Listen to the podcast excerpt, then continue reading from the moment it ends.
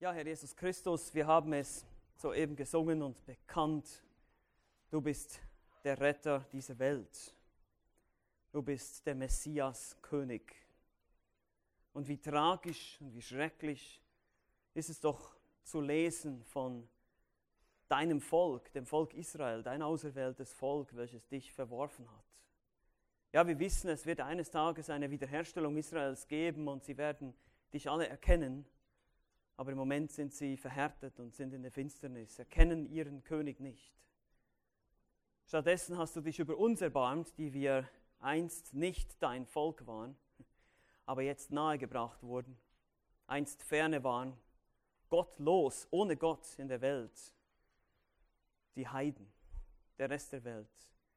Denn du bist nicht nur der Retter der Juden, der König der Juden, du bist der Retter dieser Welt, wie wir es gerade gesungen haben und du bist der einzige Retter.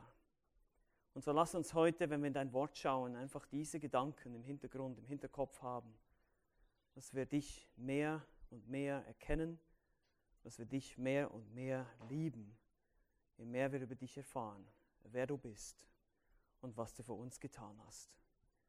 Zu deiner Ehre und zu deiner Verherrlichung. Amen.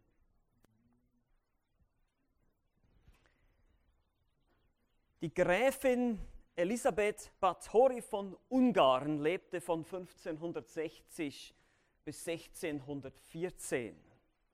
Und sie wurde als eine der blutrünstigsten Gräfinnen bekannt, die wohl je gelebt haben. Laut Geschichte wurde sie des Serienmordes an mehreren Jahrhunderten jungen Mädchen angeklagt, die sie auf ihr Schloss gelockt hat gefoltert und getötet habe. Einige Quellen besagen, dass es sich bis zu 600 junge Mädchen handelt, die auf diese Art ermordet wurden, auf grausamste Art. Das ist die höchste Zahl an Morden, die wahrscheinlich je einer einzigen Person direkt so zugeschrieben wurde und angeklagt wurde oder eine Anklage erhoben wurde gegen sie. Menschen sind zu ungeheuerlichen Gräueltaten fähig. Warum? fragt die Welt.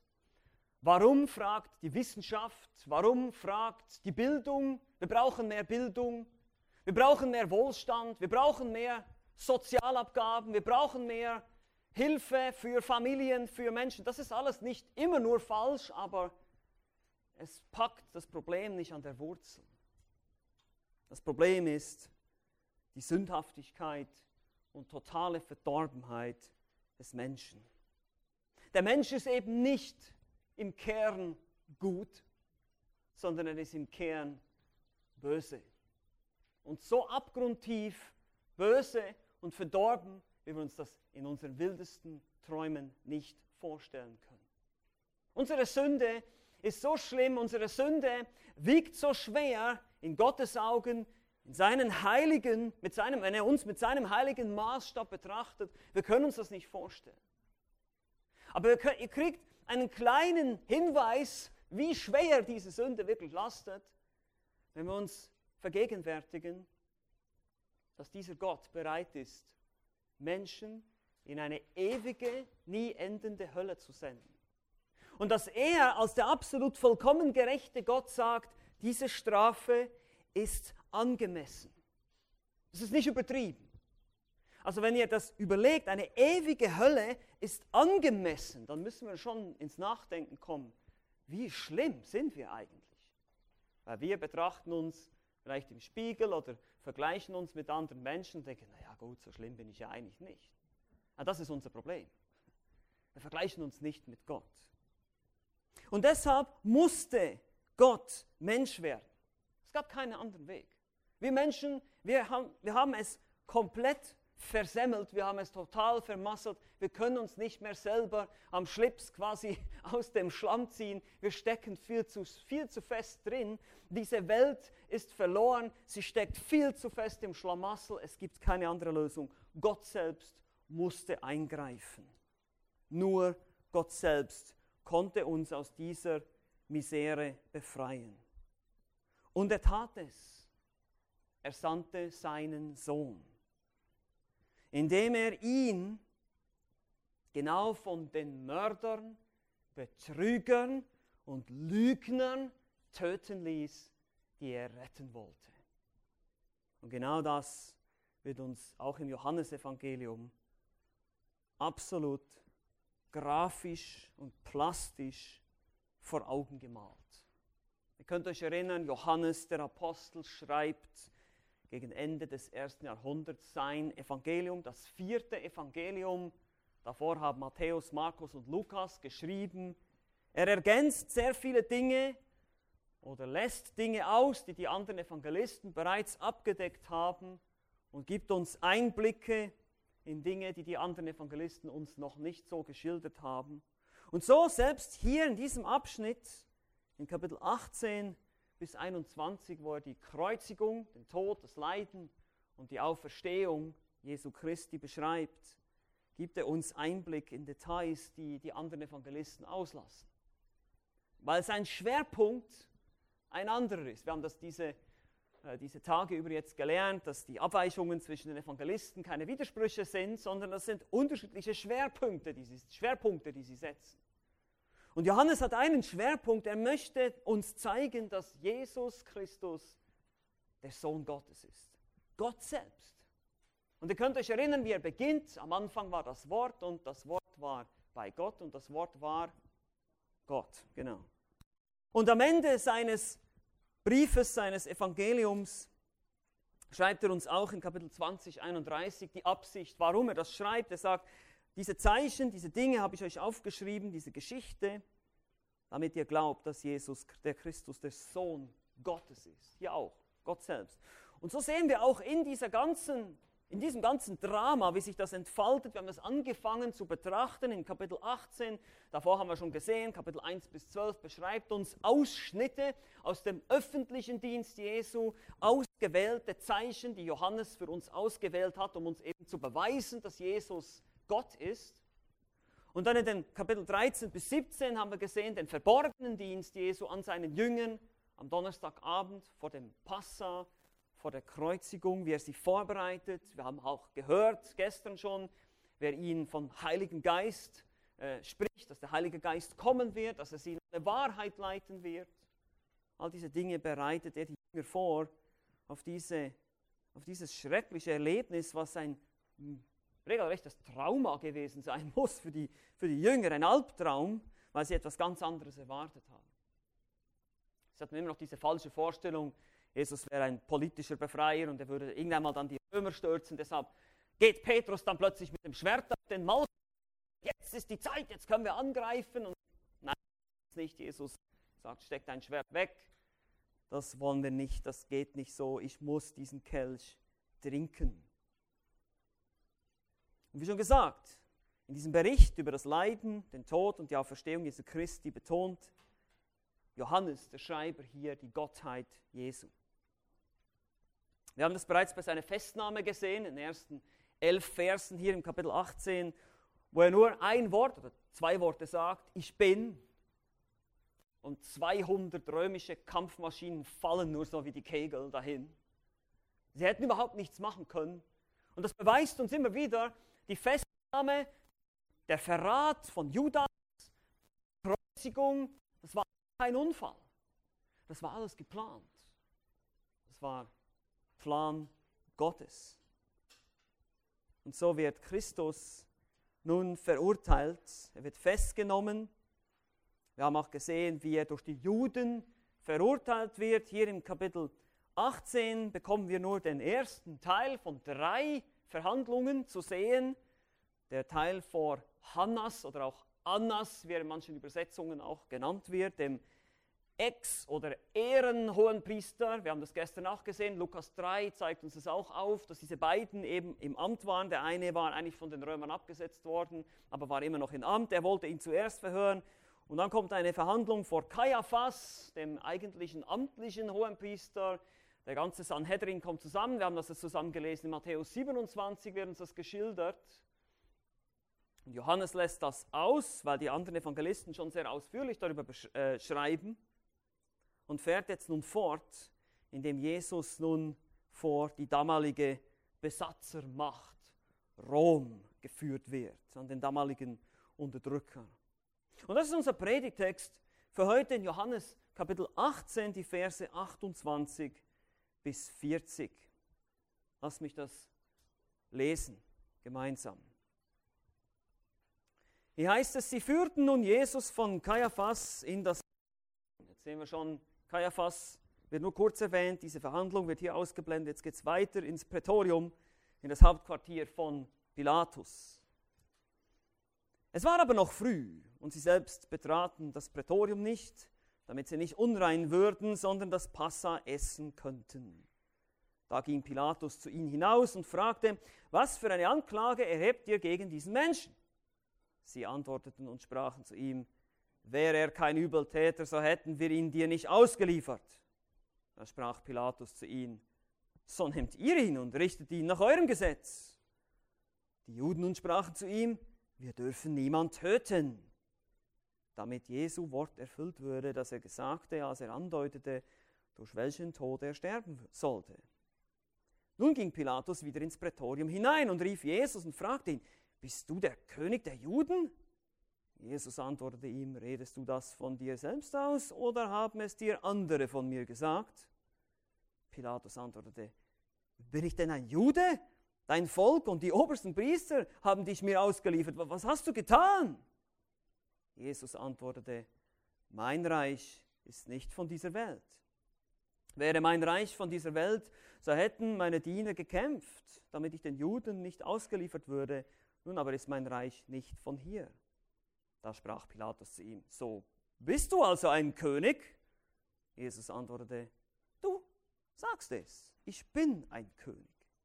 Ich bin dazu geboren und dazu in die Welt gekommen, dass ich der Wahrheit Zeugnis gebe. Jeder, der aus der Wahrheit ist, hört meine Stimme. Pilatus spricht zu ihm, was ist Wahrheit? Und nachdem er das gesagt hatte, ging er wieder hinaus zu den Juden und sprach zu ihnen, ich finde keine Schuld an ihm. Ihr habt aber eine Gewohnheit, dass ich euch am Passafest einen freigebe. Wollt ihr nun, dass ich euch den König der Juden freigebe? Da schrien sie wieder alle und sprachen, nicht diesen, sondern Barabbas. Barabbas aber war ein Mörder. Bis hierher. Nun, in diesem Abschnitt begegnen wir jetzt Pilatus, dem Statthalter, der letztlich nicht weiß, was er denn eigentlich mit Jesus machen soll. Zumindest macht es diesen Eindruck immer wieder, wenn wir die Aussagen von Pilatus lesen, auch in den Parallelberichten der Evangelisten. Und deshalb ist das Thema heute schlicht und einfach die Frage, was mache ich nur mit Jesus? Das ist nämlich genau die Frage, die Pilatus sich gestellt hat. Und wir werden sehen, diese Frage hat auch Implikationen für dich und mich heute. Was machst du mit Jesus? Was mache ich nur mit Jesus? Und das Ganze entfaltet sich hier auch wieder wie ein Drama von, mit vier Szenen, die Situation, die Anklage, die Befragung und schlussendlich die Verwirrung. Die Situation, die Anklage, die Befragung und schließlich die Verwirrung. Wir gehen das jetzt einzeln durch. Erstens die Situation. Die finden wir in Vers 28. Jetzt wird uns gesagt, kommt zu einem Szenenwechsel, wie ich schon so schön sagte. Es geht von Kaiaphas nun ab ins Prätorium. In Vers 28 lesen wir, sie führten nun Jesus von Kaiaphas in das Prätorium. Können uns erinnern, Kaiaphas, Hannas hatten beide wahrscheinlich so eine große griechische Villa mit einem großen Innenhof, ein sogenanntes Atrium. Da wurde Jesus zunächst von Hannas verhört, dann ging es ab in den anderen Flügel, dann wurde er von Kaiaphas verhört und dann ging es zum großen Rat und jetzt geht es Richtung Prätorium. Es war noch früh, schreibt Johannes. Und sie selbst betraten das Prätorium nicht, damit sie nicht unrein würden, sondern das Passa essen könnten. Nun führten sie also Jesus von Kaiaphas in das Prätorium, das Hauptquartier von Pilatus. Pilatus eigentliches Hauptquartier war in Caesarea, in dem Palast, den Herodes, der Große, ursprünglich für sich errichtet hatte, also weiter nördlich. Es war das Hauptquartier des befehlhabenden Offiziers des römischen Heerlagers, das Hauptquartier des römischen Statthalters. Aber wann immer es Feste gab in Jerusalem, vor allem die drei großen Feste, kam dieser und selbst, wie wir auch aus Lukas erfahren, Herodes ebenfalls nach Jerusalem, weil zur Zeit von diesen Festen, ganz besonders vom Passafest, war ja immer die Gefahr eines Aufruhrs. Und Pilatus war ein Politiker, der nicht so eine einfache Laufbahn hinter sich hatte. Er hatte schon ziemlich viele Dinge hinter sich mit Aufrührereien und Problemen und Schwierigkeiten. Die Juden waren wirklich kein einfaches Volk. Schon Gott sagte durch Mose, sie sind halsstarrig. Und genauso waren sie auch gegenüber den Römern. So hatte Pilatus natürlich immer Angst, wenn sie einen Aufruhr kriegt, dann kriege ich Ärger mit Kaiser Tiberius, der damals Kaiser war. Und so wollte er da sein, um für Ordnung sorgen zu können. Es war also eine Art Zweitregierungssitz von Pilatus da in Jerusalem. Und Johannes betont auch, dass es früh war. Die kommen früh dahin, gegen 6 Uhr morgens. Wir können uns erinnern, die Verhandlung dauerte die ganze Nacht. Der Hahnenschrei war wahrscheinlich 3 Uhr, 4 Uhr morgens. Und dann kommen wir um 6 Uhr zum Prätorium, zu diesem Hauptquartier von Pilatus. Und es ist tatsächlich so, dass römische Beamte ähm, ihre Tätigkeit relativ früh morgens begannen, damit sie dann auch früh Feierabend machen könnten, so ähnlich wie die Deutschen hier in Berlin am Freitag ganz früh anfangen, damit sie um eins Feierabend machen können. So müsst ihr euch das vorstellen. Deshalb ist es nicht unrealistisch, dass die morgens früh ins Prätorium kommen und Pilatus ist da schon bei der Arbeit. Sie ist schon da. Also brachten sie ihn dahin. Aber dann lesen wir, das ganz Interessante ist eine Bemerkung von Johannes, sie selbst aber betraten das Prätorium nicht damit sie nicht unrein würden, sondern das Passa essen könnten. Also diese, die, diese Aussage, die trieft nur so von Ironie und Sarkasmus eigentlich hier. Also man muss sich das ja mal vorstellen. Nun, Gelehrte wissen nicht ganz genau, was das für eine Verunreinigung ist. Wir wissen einfach, die Juden durften generell nicht in Häuser, in Haushalte von Heiden gehen. Das sehen wir auch in der Apostelgeschichte, wo Petrus sagt, ja, ich darf eigentlich nicht zu euch kommen, hier ins Haus, zu Cornelius. Es gab verschiedene Legenden, dass zum Beispiel die Heiden ihre abgetriebenen Babys in, die, in den Abfluss warfen und dass dann das ganze Haus unrein wird dadurch. Es gibt da verschiedene jüdische Mythen, ob das wirklich wahr ist, weiß man nicht. Es geht um zeremonielle Verunreinigung, auf jeden Fall. Die durften nicht in ein Haus der Heiden gehen. Aber die Veranda des Hauses, oder man kann auch das, wir lesen später auch von dem Steinpflaster, das offenbar vor, dem, vor diesem Haus war, da durften sie sich nach jüdischer Tradition aufhalten. Also wenn sie nur in der Veranda stehen, werden sie nicht unrein. Wenn sie ins Haus reingehen, werden sie unrein. Okay? Zeremoniell. Und dann, wenn sie unrein würden, dürften sie ja auch nicht das Passa essen. Ihr könnt euch erinnern, Donnerstagabend wurde nach galiläischen Kalender gefeiert und Freitag dann nach Jerusalemer Kalender. Es gab zwei verschiedene Zeitrichtungen. Sie wollen nicht ins Haus. Und das Interessante dabei ist einfach diese unglaubliche Heuchelei hier zu sehen. Diese jüdischen Führer bemühten sich genauestens um die Einhaltung ihrer zeremoniellen Gesetze, aber zur gleichen Zeit, im gleichen Atemzug waren sie dabei, den Sohn Gottes zum Tode zu verurteilen, einen unschuldigen Menschen ans Kreuz zu bringen. Also die Ironie könnte nicht größer sein. Der Kontrast könnte nicht größer sein. Sie kümmern sich vielmehr um die Mücken als um die Kamele, die sie verschlucken, so wie es Jesus ausgedrückt hat. Und was lernen wir hier? Heuchelei ist nicht nur abstoßend, Heuchelei ist nicht nur ein schlechtes Zeugnis, wir haben das gestern gesehen beim Anspiel von Sami, wer das ganz deutlich gemacht hat, in einer Art christlichen Satire. Äh, war richtig gut, die Punkte aufgegriffen. Aber was auch interessant ist, was wir hier auch noch lernen, ist, Heuchelei macht blind. Heuchelei macht dich blind auf einem Auge. Ich, ich habe viel mit solchen Menschen auch zu tun gehabt, schon in meinem Dienst. Die Heuchler erkennt man auch oft daran, dass sie sich meistens auf eine bestimmte Lieblingsgerechtigkeit oder ein Lieblingsgesetz konzentrieren. Sie achten peinlichst darauf, wie die Juden hier, sie achten peinlichst darauf, ja, nicht irgendein zeremonielles Gesetz zu verletzen, aber einen Menschen, einen unschuldigen Menschen zu verraten und ans Kreuz zu liefern, pff, schlimm. Aber so sind wir manchmal auch. Sie diskutieren mit dir über ihre speziellen Endzeittheorien, über politische Themen, über Verzicht auf bestimmte Nahrungsmittel. Aber zu Hause sind sie schlechte Ehemänner, schlechte Ehefrauen, schlechte Eltern, und Jesus hat es genauso treffend gesagt. Sie, sie sieben die Mücken, aber sie verschlucken die Kamele. Wir müssen uns aufs es ist, Und manchmal ist das eine gar nicht falsch. Es ist nicht falsch, sich gesund zu ernähren. Es ist nicht falsch, auf bestimmte Dinge zu achten oder sich auch mit Endzeit zu beschäftigen. Aber meine Lieben, wir müssen aufpassen, dass wir nicht aus dem Gleichgewicht geraten. Dass wir nur noch, oh, nur noch Endzeit, Endzeit, Endzeit und, und alle anderen Themen sind uns sicher wichtig. Ja, ist, wir müssen ausgewogen sein und Jesus hat das immer wieder deutlich gemacht, wie die Pharisäer eben Meister waren darin. Aber wir müssen uns da auch an die Nase fassen. Wir können das leider auch. Also das lernen wir hier aus dieser Situation, diese Ironie, wie diese Leute hier Jesus ausliefern, obwohl sie selber und, und sich selber da reinhalten wollen. Also das macht dann wirklich, wir sagen im Schweizerischen, weiß ich diesen aus, das macht den Braten auch nicht mehr dicker. Das, das Ganze nicht mehr, das hätte keine Rolle mehr gespielt eigentlich. Aber das ist die Situation. Und jetzt gehen wir weiter, Vers 29 bis 30, äh 32, Entschuldigung, die Anklage. Das ist der zweite Punkt. Die Anklage. Lass uns diese Verse lesen. Da ging Pilatus zu ihnen hinaus und fragte, was für eine Anklage erhebt ihr gegen diesen Menschen? Sie antworteten und sprachen zu ihm, wäre er kein Übeltäter, so hätten wir ihn dir nicht ausgeliefert. Da sprach Pilatus zu ihnen, so nehmt ihr ihn und richtet ihn nach eurem Gesetz. Die Juden nun sprachen zu ihm, wir dürfen niemand töten. Damit Jesu Wort erfüllt würde, dass er sagte, als er andeutete, durch welchen Tod er sterben sollte.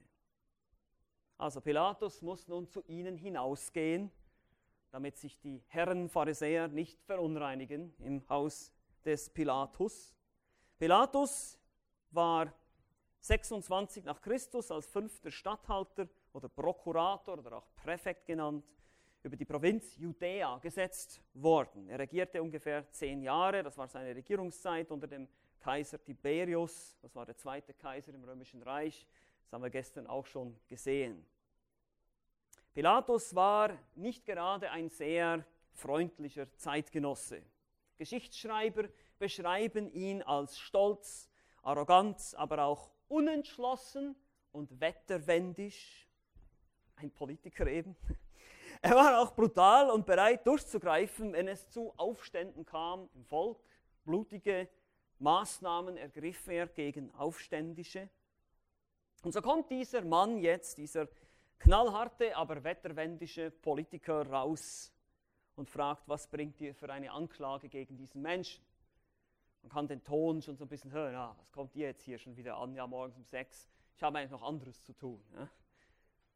Nun scheinen die Juden diese Antwort aber nicht zu erwarten. Wir können uns erinnern, bei der Festnahme von Jesus waren ja römische Soldaten dabei.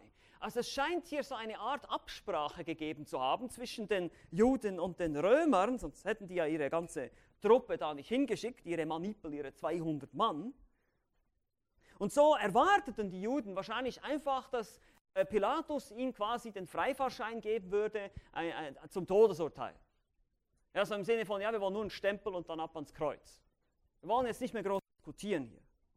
Aber Pilatus, wer er halt ist, er wusste so ein bisschen auch um die, wir haben es auch gesehen, Matthäus 27, er wusste, die sind irgendwie neidisch auf den und es stinkt irgendwas, ist irgendwas nicht richtig, irgendwas ist komisch. Und wie gesagt, Pilatus hatte immer Angst um seine Karriere, der musste gucken, dass es nicht wieder irgendwie zu Unruhen kommt. Und wenn er jetzt den verurteilt, dann vielleicht seine Anhänger kommen dann und rebellieren, machen einen Aufstand oder keine Ahnung. Der wusste das ja nicht. Und die Juden haben ihn ja wegen Blasphemie, also wegen Gotteslästerung angeklagt. Und der Römer konnte damit nicht so viel anfangen. Also was für eine Anklage. Jetzt kommt diese Antwort hier in Vers 30. Wäre er kein Übeltäter, sondern hätten wir ihn nicht ausgeliefert.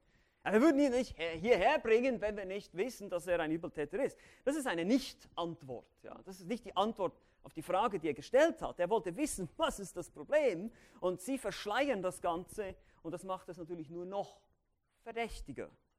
Das akzeptiert Pilatus nicht einfach so und deshalb feuert er ganz sarkastisch zurück. Na ja gut, dann dann richtet ihr ihn halt. Ja, macht, macht, was ihr wollt mit ihm. Ich will damit nichts zu tun haben, weil er merkte wahrscheinlich schon, irgendwas ist hier faul und er wollte sich ja nicht irgendwie in ein Licht rücken, wo er dann schlecht dasteht oder noch schlechter dasteht, als er sonst schon dastand. Und Pilatus genießt es bestimmt auch seinen Juden hier den Vasallenstatus deutlich zu machen. Ihr seid immer noch unter unserem Gesetz und sie müssen klein beigeben und sagen, wir dürfen niemand töten. Die Juden hatten zu dieser Zeit unter der Vorherrschaft Roms zwar offiziell Befugnisse, gewisse Gerichtsbarkeiten und gewisse Gesetzlichkeiten selber zu regeln, aber eben nicht das Todesurteil auszusprechen. Dafür brauchten sie quasi die Zustimmung der Römer.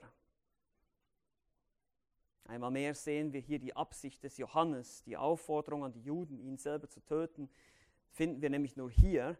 Ähm, Johannes schreibt uns hier nämlich, äh, dass eben das Gottes Plan war. Vers 32 lesen wir, dass damit Jesu Wort erfüllt würde, dass er sagte, als er andeutete, durch welchen Tod er sterben würde. Es war Gottes Plan. Hier sehen wir das ganz deutlich wieder. Wir haben es schon gesehen in den ersten elf Versen bei der Festnahme und jetzt hier auch wieder Jesu Wort, sein eigenes Wort und auch die alttestamentlichen Schriften würden sich jetzt erfüllen. Und deshalb müsste das hier so laufen. Er würde eben nicht gesteinigt werden, was ja die Todesstrafe der Juden war, sondern er würde gekreuzigt werden. Er würde erhöht werden von der Erde. So hat er es in Johannes 3,14 oder auch in 8,28 immer wieder angekündigt. Das bedeutet, erhöht werden bedeutet gekreuzigt. Und wie ich am Anfang schon sagte, hätte es einen anderen Weg gegeben, für Gott sündige Menschen zu begnadigen? Die Antwort ist nein. Es musste genau so kommen. Christus musste einen blutigen Tod sterben am Kreuz, am Holzpfahl. So wie es heißt in 5. Mose 21, 23, von Gott verflucht ist derjenige, der ans Holz gehängt wurde. Wie gesagt, es gab keinen anderen Weg. Und so betont Johannes hier die Gottheit Christi, indem er zeigt, alles erfüllt sich genauso, wie es vorausgesagt wurde, selbst von Jesus selber. Die verlogenen Hohepriester und ihre Tempelpolizei, die 200 römischen Soldaten, die illegale und hinterhältige Verhöre, das Vorverhör vor Hannas und das Verhör oder die Verhandlungen vor Kaiaphas und jetzt noch diese Verhandlung hier vor Pilatus, die offenbar auch schon ein abgekartetes Spiel war. Die wollten ja schon eine bestimmte vorgefertigte Antwort hören. All das führte zur Ausführung von Gottes souveränen Plan. Sein Plan ist nicht zu stoppen. Egal, was die Menschen tun. Seht ihr das? Das ist so genial. Wir sehen hier nur verlogene und verstunkene Leute um Jesus herum, aber sein Wille geschieht. Sein Plan wird ausgeführt. Und das zu deinem und meinem Besten. Natürlich war es nicht einfach für Jesus in seiner Menschlichkeit. Wir wissen, er hat gelitten, er hat Blut geschwitzt, er hat gebetet. Wir dürfen das nicht unterschätzen. Es war nicht einfach so eine lockere Sache. Aber er war trotzdem der Herr. Er war jederzeit Gott. Er war jederzeit in Kontrolle. Und das ist auch für dich wunderbar, heute, wenn du hier bist und du den Herrn Jesus noch nicht kennst, dann tu Buße. Glaube an den Herrn Jesus, glaube, lass dir deine Sünden vergeben. Er hat es für dich getan. Du kannst es annehmen, du kannst es glauben, du kannst ihm vertrauen. Und wenn du Christ bist, wenn du Gläubiger bist, und das glaube ich und hoffe ich, sind die meisten von uns, dann sei einfach wieder über das Evangelium nachzudenken. Wir dürfen nicht müde werden, über diese Botschaft immer wieder nachzudenken. Zu schauen, was hat Jesus alles für mich getan? Was hat er alles auf sich genommen? Und wie hat sein Plan sich, aus, ähm, wie, wie, hat sein Plan sich äh, ausgewirkt auf die ganze Heilsgeschichte? All das war vor Grundlegung der Welt schon da. Aber die Geschichte geht weiter. Pilatus ist noch nicht zu Ende mit seinem Latein. Pilatus wird immer verwirrter. Was mache ich bloß mit Jesus? Wir haben die Situation gesehen, die Anklage. Jetzt kommen wir zur Befragung. Die Befragung finden wir in Versen 33 bis 38a, also der Anfang von Vers 38.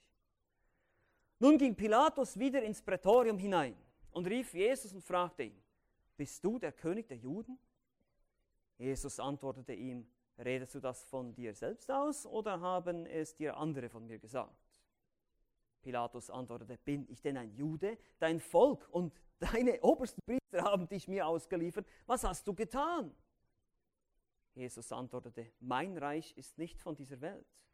Wäre mein Reich von dieser Welt, so hätten meine Diener gekämpft, damit ich den Juden nicht ausgeliefert würde. Nun aber ist mein Reich nicht von hier. Da sprach Pilatus zu ihm, so bist du also ein König? Jesus antwortete, du sagst es, ich bin ein König. Ich bin dazu geboren und dazu in die Welt gekommen, dass ich der Wahrheit Zeugnis gebe. Jeder, der aus der Wahrheit ist, hört meine Stimme. Pilatus spricht zu ihm, was ist Wahrheit? Sehr interessantes Gespräch hier, eigentlich zwischen Pilatus und Jesus. Wir sehen hier diesen römischen Statthalter, der scheinbar die Macht hat, Jesus zum Tode zu verurteilen. Das wird er in Kapitel 19 auch nochmal deutlich machen. Weißt du denn nicht, dass ich entscheiden kann, ob du ans Kreuz gehst oder nicht? Und eigentlich stimmt das alles überhaupt nicht, werden wir auch noch sehen. Aber hier schimmert das bereits durch. Wir sehen das schon, wie eigentlich Jesus derjenige ist, der das Gespräch konfrontiert. Das sehen wir sehr deutlich. Nebst der Behauptung, dass er einfach ein Übeltäter war, kam unter anderem die Anklage, dass er ein König sei. Das sehen wir nicht hier in Johannes, das sehen wir in Lukas. Er, war, er, ist, er ist ein König und er verbietet es, Steuern zu bezahlen, hieß es in der Anklage. Stimmt ja nicht, so hat er es nicht gesagt. Er hat gesagt, gebt dem Kaiser, was des Kaisers ist und gebt Gott, was Gottes ist. Aber das war die Anklage. Er nennt sich König und, weil sie wussten, hm, da wird Rom eher ein bisschen empfindlicher reagieren, als wenn wir sagen, er hat gesagt, er ist Gott. Ja, das interessiert mich nicht so als Römer. Aber wenn jemand gegen Rom geht, gegen den Kaiser und sagt, ich bin der König, ja, und Steuern soll nicht, ah, das Geld geht weg. Ah, gut, das ist schon interessant. Und da müssen wir drüber reden. Das interessiert Pilatus. Und deshalb fragt er ihn, bist du der König der Juden? Ich muss mir vorstellen. Er ist ein Gefangener, kann dir nichts tun. Bist du der König der Juden? Du? Du? Das griechische Pronomen hier betont, dass du bist der König der Juden? Und das Problem mit dieser Frage war, je nachdem, wie man den Ausdruck König versteht, wäre die Antwort anders. Das ist ganz wichtig zu verstehen hier. Deshalb, das erklärt die Antwort von Jesus. Pilatus dachte an einen politischen König. Und wenn dem so wäre, wäre das ein riesiges Problem für Rom, für das römische Gesetz. Und das könnte tatsächlich greifen, könnte ihn zum Tode verurteilen. Und deshalb sagt Jesus hier, redest du das von dir selbst aus? Oder haben es dir andere von mir gesagt? Im Sinne von, was meinst du? Was ist dein Verständnis eines Königs? Das jüdisch-messianische Verständnis oder das politische, römisch-politische Verständnis? Das ist ein großer Unterschied. Und Pilatus versteht erstmal die Frage überhaupt nicht. Wirkt er etwas erregt und ärgerlich, man kann sich das richtig vorstellen, sagt, ich bin nicht der Jude hier, du bist ein Jude und, deine Judenkollegen haben dich an mich ausgeliefert. Hm, was soll ich denn, wie soll ich denn das wissen? Was fragst du mich? Das ist so die Antwort hier von Pilatus. Er wusste ja, irgendwas muss dahinter stecken. Und deshalb diese Frage, was hast du bloß angestellt? Und Jesus er fährt einfach fort. Vers 36. Mein Reich ist nicht von dieser Welt. Also jetzt gibt er ihm eigentlich die Antwort. Er sagt, schau mal, ich gebe dir jetzt die Definition von meinem Königtum. Warum das so wichtig ist. Mein Reich ist nicht von dieser Welt. Wäre mein Reich von dieser Welt, so hätten meine Diener gekämpft, damit ich den Juden nicht ausgeliefert würde. Moment, die haben. Hä? Er sollte nicht den Juden aus. Hm. Nun aber ist mein Reich nicht von hier. Noch mehr Probleme für Pilatus. Der war sowieso schon ziemlich überfordert hier offenbar, aber jetzt geht es noch weiter. Ein unsichtbares Königreich? Wo gibt es denn sowas? Als Römer, ja. Ein unsichtbares Königreich, wer hat denn das schon mal gesehen? Ja, gesehen, genau. Und es ist nicht von dieser Welt. Wie meint er das? Und Jesus meint, es ist nicht im Sinne von dem weltlichen System, den weltlichen Grundsätzen, es wird eben nicht durch Macht und durch Unterdrückung und Gewalt, sondern durch Liebe regiert. Aber für Pilatus war das wahrscheinlich alles nur Bahnhof. Der war einfach nur so, es ist nicht von dieser Welt, es ist unsichtbar. Hm. Und seine Diener, die kämpfen nicht. Was ist das für ein Königreich? Ein unsichtbares Königreich, es existiert nicht auf dieser Welt und seine Diener, seine Soldaten, die kämpfen nicht mal dafür. Für einen Römer ist das total unfassbar, sowas. wer hat denn das schon mal gehört? Und dann sagt er auch noch, dass er den Juden ausgeliefert worden ist. Moment, ich gerade dachte ich, du bist der König der Juden. Jetzt liefern, liefern dich Juden an Juden aus. Ich verstehe das einfach nicht hier, was hier läuft. Aber der Punkt war klar für Pilatus. Es kann nicht sein, dass dieser Mann eine Revolte gegen Rom plant. Das hört sich überhaupt nicht so an. Und die Juden waren ja eigentlich seine Feinde. Also warum würden sie Jesus dem Pilatus ausliefern, wenn Jesus eine Revolte gegen Rom planen würde? Das macht ja auch nicht viel Sinn. Weil die Juden waren ja auch gegen Pilatus, die waren ja auch nicht freundlich gesinnt. Und so merkt Pilatus, irgendwas ist einfach faul hier, irgendwas stimmt hier nicht, aber äh, der gibt mir keine richtigen Antworten, ich kann nichts damit anfangen. Was mache ich bloß? Was mache ich bloß? Was mache ich nur mit Jesus? Die Verwirrung ist perfekt. In Vers 37 fragt Pilatus nochmal nach. So, so, bist du jetzt also ein König? Also ihr ihr versteht das immer noch nicht. So, bist du nun ein König oder nicht? Hilf mir mal ein bisschen hier. So ein bisschen auch ein bisschen ironisch oder sarkastisch, man weiß es nicht, natürlich nicht ganz genau, wir können es nur lesen hier vom Text. Und Jesus sagt, du sagst es. Ich bin ein König. Jetzt habe ich dir die Definition gegeben von diesem unsichtbaren Reich und äh, von diesen Dienern, die nicht kämpfen. Ja, da bin ich der König. Ich bin dazu geboren und dazu in die Welt gekommen, dass ich der Wahrheit Zeugnis gebe. Jeder, der aus der Wahrheit ist, der hört meine Stimme. Wir sehen, es ist ein geistliches Reich hier zunächst mal. Geistlicher Aspekt des Reiches. Das in den Herzen der Gläubigen regieren wird. Jesus wird in den Herzen der Gläubigen regieren. Durch die Verkündigung des Evangeliums werden Menschen ins Reich, in diesen unsichtbaren Bereich geholt, ins Reich seines Sohnes. Aber das Sichtbare, das kommt noch. Das kommt bei seinem zweiten Kommen. Das ist jetzt noch nicht da.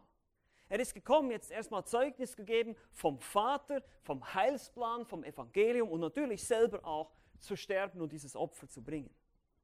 Und deshalb, jeder, der aus der Wahrheit ist, jeder, der erwählt ist, der hört meine Stimme. Hier haben wir wieder diese Sprache der Erwählung, das haben wir schon ein paar Mal jetzt gesehen im Johannesevangelium, wie er immer davon spricht, meine Schafe hören meine Stimme und hier auch die aus der Wahrheit sind, die hören meine Stimme. Oder die Kinder oder die, die, die, die du mir gegeben hast, sagt Jesus zum Vater in Johannes 17. Und Pilatus, er hörte offenbar, oder gehörte offenbar nicht zu denen, die das glauben würden. Zumindest hier im Moment nicht.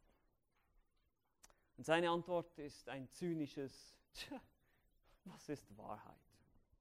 Come on. So in dem Sinne. Ihr seht, die Aufklärung, die Renaissance und der Postmodernismus haben nicht erst da, in, was waren 16., 17., ich bin schlecht mit Zahlen, keine Ahnung, aber da angefangen, sondern wir haben hier in Pilatus schon jemanden, der sagt, was ist denn schon Wahrheit? Jemanden, der das relativiert. Aber die Ironie des Ganzen hier ist, Pilatus fragt, was ist Wahrheit? Und die Wahrheit steht vor ihm in Person. Muss ich dir mal vorstellen. Unglaubliche Dramatik hier eigentlich in dieser Situation. Er steht vor ihm, aber er kennt es nicht. Und so ist es oft auch hier in unserer Zeit. Jesus steht ganz klar vor dir oder vor uns. Er hat sich klar bezeugt. Wir haben es gestern und vorgestern gehört. Sein Wort ist absolut vertrauenswürdig. Es ist vollkommen. Es ist absolut klar. Es ist unmissverständlich. Und trotzdem sehen es die Menschen nicht. Der einzige Grund ist, weil sie es nicht sehen wollen. Und so hat jemand mal gesagt, es ist niemand so blind wie der, der nicht sehen will. Ja, wenn du nicht sehen willst, dann wirst du immer eine andere Erklärung finden, um alles wegzuerklären. Aber das ist genau das, was wir hier sehen. Und was wir auch noch lernen hier, und das ist, denke ich, auch sehr wichtig für uns, Jesu erstes Kommen war nicht politisch. Das zweite wird es sein. Das zweite Kommen wird, er wird ein sichtbares Reich aufrichten hier auf Erden. Das tausendjährige Reich, wir lesen davon in Offenbarung 20, wir lesen davon in den alttestamentlichen Prophezeiungen, aber hier nicht. Jesus ist nicht gekommen, um eine Revolution zu starten. Jesus ist nicht gekommen, um diese alte Erde oder diese Gesellschaft oder diese, diese ganze Regierung oder alle Regierungen der Welt irgendwie zu verändern, zu verbessern. Warum ist das nicht sein Ziel? Weil es keinen Sinn hat. Weil man diese Welt nicht verbessern kann weil sie komplett verdorben ist, weil sie komplett gefallen ist. Das Einzige, was ihr helfen wird, ist eine komplette neue Wiederherstellung. Die Wiederherstellung aller Dinge. Das wird kommen. Das wird kommen. Nein, jetzt ist nicht die Zeit, um zu versuchen, diese Erde zu retten oder diese Erde irgendwie zu verändern, sondern jetzt ist die Zeit, um Seelen zu berufen, damit Menschen bereit sind für das Kommen des Herrn, das Zweite. Das ist unser Auftrag jetzt als Gemeinde. Deshalb sagt er, mein Reich ist nicht von dieser Welt. Deshalb sagt er, meine Diener kämpfen nicht. Ja, Christen, wir ziehen das Schwert nicht. Unser Schwert ist das Wort. Hier, das ist unser Schwert. Das ist unsere Waffe. Unsere Waffen sind geistlich, sagt Paulus in Epheser 6. Wir ziehen nicht das Schwert, wir gehen nicht auf die Straße, wir machen keine Gewaltaufstände. Nee, natürlich nicht. Wir verkündigen das Wort in Demut. Und wir beten, dass der Herr seine Erwählten zu sich zieht, die er vor Grundlegung der Welt dazu bestimmt hat, in sein Reich zu kommen. Das ist sein Auftrag an uns. Und sein Ziel war es hier, bei seinem ersten Kommen ans Kreuz zu gehen, um die Seelen zu retten, für diejenigen zu sterben, die glauben würden. So lasst uns jetzt noch die letzten zwei Verse betrachten. Wie gesagt, die Frage steht immer noch im Raum, was mache ich nur mit Jesus? Fragt sich Pilatus wohl jetzt immer mehr. Die Situation, die Anklage, die Befragung, jetzt kommt der vierte Punkt, die Verwirrung. Vers 38b, die Verwirrung. Wir lesen weiterhin Vers 38. Und nachdem er das gesagt hatte, ging er wieder hinaus zu den Juden und sprach zu ihnen, ich finde keine Schuld an ihm. Ihr habt aber eine Gewohnheit, dass ich euch am Passafest einen freigebe. Wollt ihr nun, dass ich euch den König der Juden freigebe? Da schrien sie wieder alle und sprachen, nicht diesen, sondern Barabbas. Barabbas aber war ein Mörder. Und manche Übersetzungen sagen auch Räuber, je nachdem, wie man es übersetzt. Pilatus geht wieder hinaus zu den jüdischen Führern. Die, wie gesagt, waren immer noch draußen vor der Veranda auf dem Steinpflaster. Die wollten immer noch nicht reinkommen. Ich finde keine Schuld an ihm. Er mag wohl ein bisschen verrückt sein, er behauptet, ein König zu sein von einem unsichtbaren Königreich mit Dienern, die nicht kämpfen. Das macht irgendwie alles keinen Sinn für mich, aber er ist auf jeden Fall nicht irgendwie des Todes schuldig. Ich kann ihn nicht verurteilen dafür. Es gibt kein Gesetz, was das verbieten würde, zumindest kein römisches Gesetz. Und das Interessante ist auch zu wissen, hier zwischen Vers 38 und 39 in euren Bibeln, zwischen Vers 38 und 39, da könnt ihr so machen und hinschreiben Herodes. Weil das ist nämlich da, wenn man das vergleicht mit den anderen Evangelien, er zunächst Jesus noch zu Herodes rüber, der ebenfalls in Jerusalem war, weil er erfahren hat, oh, der ist aus Galiläa. Okay, gut, der ist aus Galiläa, das ist ja gar nicht mein Zuständigkeitsbereich. Ich bin ja für Judäa zuständig, also schiebe ich den mal schon rüber. Da kann sich Herodes mal darum kümmern. Aber Herodes, der kommt auch nicht weiter und schickt ihn wieder zurück zu Pilatus und sitzt er wieder da mit Jesus. Und er fragt sich immer noch, was mache ich denn? Was mache ich? Ich bin verwirrt, ich weiß nicht, was ich machen soll. Und dann erinnert er sich an diesen Brauch und sagt, ihr habt doch diesen Brauch. Wir müssen uns auch vorstellen, dass jetzt mittlerweile eine größere Menschenmenge wahrscheinlich zusammenkommt. Das hat sich ja ein bisschen hingezogen jetzt mit dem Hin und Her zu Herodes und wieder zurück. Das lesen wir in Matthäus 27, dass da mittlerweile eine Volksmenge jetzt anwesend war, die auch angestachelt wurden von den Hohepriestern. Und Pilatus verzweifelt und es gehen ihm die Optionen aus. Ich habe nichts gefunden, was den Tod verdient, lesen wir in Lukas 23. Darum will ich ihn züchtigen und dann freilassen. Wenn ihr ihn so hasst, dann lasse ich ihn halt auspeitschen. Ja, das wollen sie auch nicht. Sie wollen kreuzige ihn, kreuzige ihn. Dann fällt ihm noch was ein, gibt noch einen Trumpf, noch eine Karte. Er greift richtig nach Strohhalm hier. Ihr, ihr habt doch diesen Brauch, Synetheia, diese, dieses Brauchtum, diese Gewohnheit oder eine Sitte, dass ich euch einen freigebe. Nun, er hoffte wahrscheinlich auch, dass die Juden, die mittlerweile die ganze Volksmenge, die da gelaufen ist, dass die so ein bisschen, dass da auch viele Sympathisanten dabei sind. Jesus hat ja viel Gutes getan, er hat sicherlich auch gehört von den Heilungen, von all diesen Dingen und er wusste, es gibt einige im Volk, die Hohepriester zwar nicht, die, die Pharisäer nicht, aber das Volk, die hielten ihn für einen Propheten, also kann es doch sein, dass das Volk jetzt vielleicht ihn frei haben will. Es ist ja so eine Sitte zum Passafest, sondern braucht, dass ich euch einen der Gefangenen freilasse, so als Zeichen meiner Güte, als Gäste Roms, ja, als Freundlichkeitsgäste. Und er sagt zu ihnen, wollt ihr nun, dass ich den König der Juden freigebe? Ich muss doch einen freigeben, lasst es euer König sein, kommt schon. Vielleicht dachte er auch, diese große Menge würde eben mit ihm sympathisieren, aber weit gefehlt. Es gab noch eine Alternative. Und sie schreien gib uns den Barabbas. Wohl eben nachdem die obersten Priester und die Pharisäer und die Leute hier die Volksmenge überredet hatten, das lesen wir auch in Matthäus 27, dass sie dahinter waren, dass sie die Volksmenge überredeten. Und ähm, Pilatus auch noch eine Nachricht bekam von, von seiner Frau, die einen Albtraum hatte wegen Jesus in Matthäus 27, 19 konnten sie wohl in dieser Zeit, wo Pilatus vielleicht auch abgelenkt war, die Volksmenge überreden und die Volksmenge ruft, nicht diesen, wir wollen Barabbas. Barabbas, Sohn des Vaters heißt das, oder Sohn des Lehrers. Man weiß nicht genau, was das für einer war, man weiß nur, was er getan hat. Er war ein Verbrecher. Ein Leis ein räuberischer Mörder, ein Guerillakämpfer. ein Aufrührer, ein Revoluzer, wahrscheinlich irgendein, vielleicht sogar ein Zelot, man weiß es nicht genau, aber jemand, der auf jeden Fall Leute getötet hat und Rom feindlich gesinnt war und versuchte eben politische Befreiung herbeizuführen. Er war also kein kleiner Fisch, sondern ein ziemlich übler Bursche aus der Sicht Roms. Matthäus nennt ihn einen berüchtigten Gefangenen, einen Mitaufrührer, wird er von Lukas und Markus genannt, der einen Mord begangen hatte, lesen wir. Also wir sehen hier einfach diese Tragik. Pilatus gehen die Optionen aus. Er merkt, irgendwas stimmt hier nicht.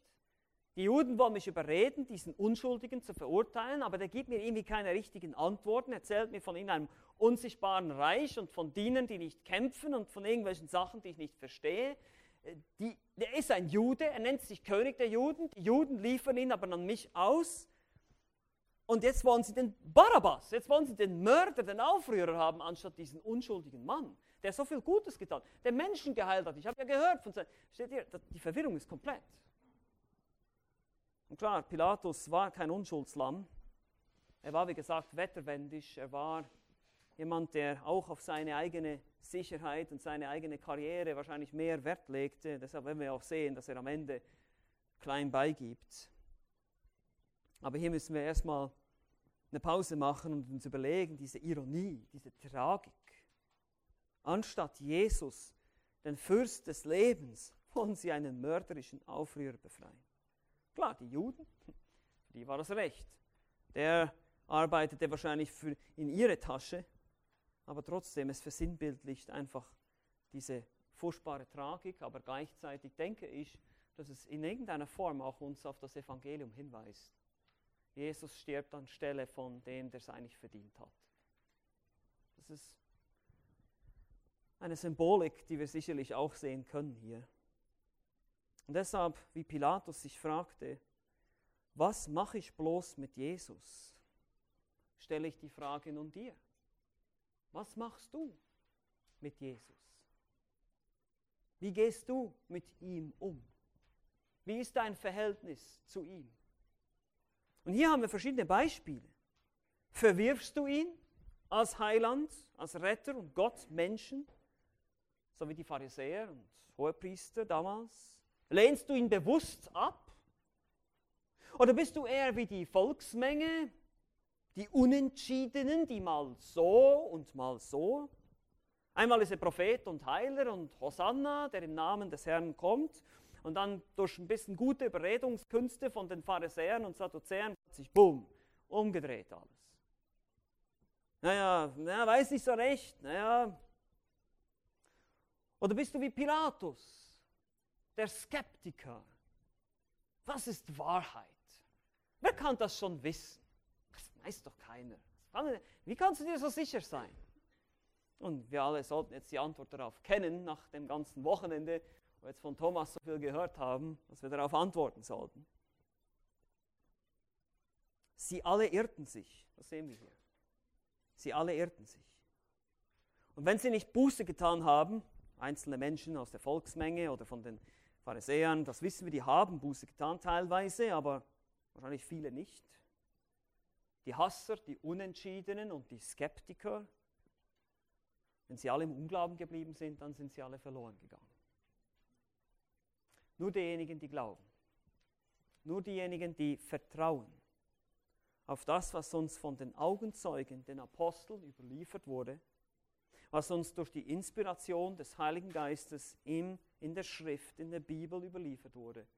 Nur wenn du das glaubst, dann bist du gerettet. Dann wirst du gerettet vor diesem kommenden Gericht Gottes. Weil Jesus wird wiederkommen. Und wie ich schon sagte, er wird ein König sein, er wird ein politisches Reich aufrichten, er wird herrschen auf dieser Erde, aber das wird für diejenigen sein, die an ihn geglaubt haben nicht für diejenigen, die ihn abgelehnt haben. Und deshalb meine Frage, was machst du mit Jesus? Hast du schon Vergebung deiner Schuld? Bist du schon ein Christ? Bist du schon ein Nachfolger? Und wenn, dann ist die Frage immer noch, was machst du mit Jesus? Ist er wirklich an erster Stelle in deinem Leben? Ist er deine erste Liebe? Ist es dein erstes Verlangen, ihm zu dienen und ihm wirklich nachzufolgen? Oder hast du andere Dinge in deinem Leben, die dich ablenken? Was machst du mit Jesus. Und ich hoffe, du weißt, was du tun musst. Der Herr kann es dir schenken und dir die Erkenntnis geben. Amen. Lass uns noch beten.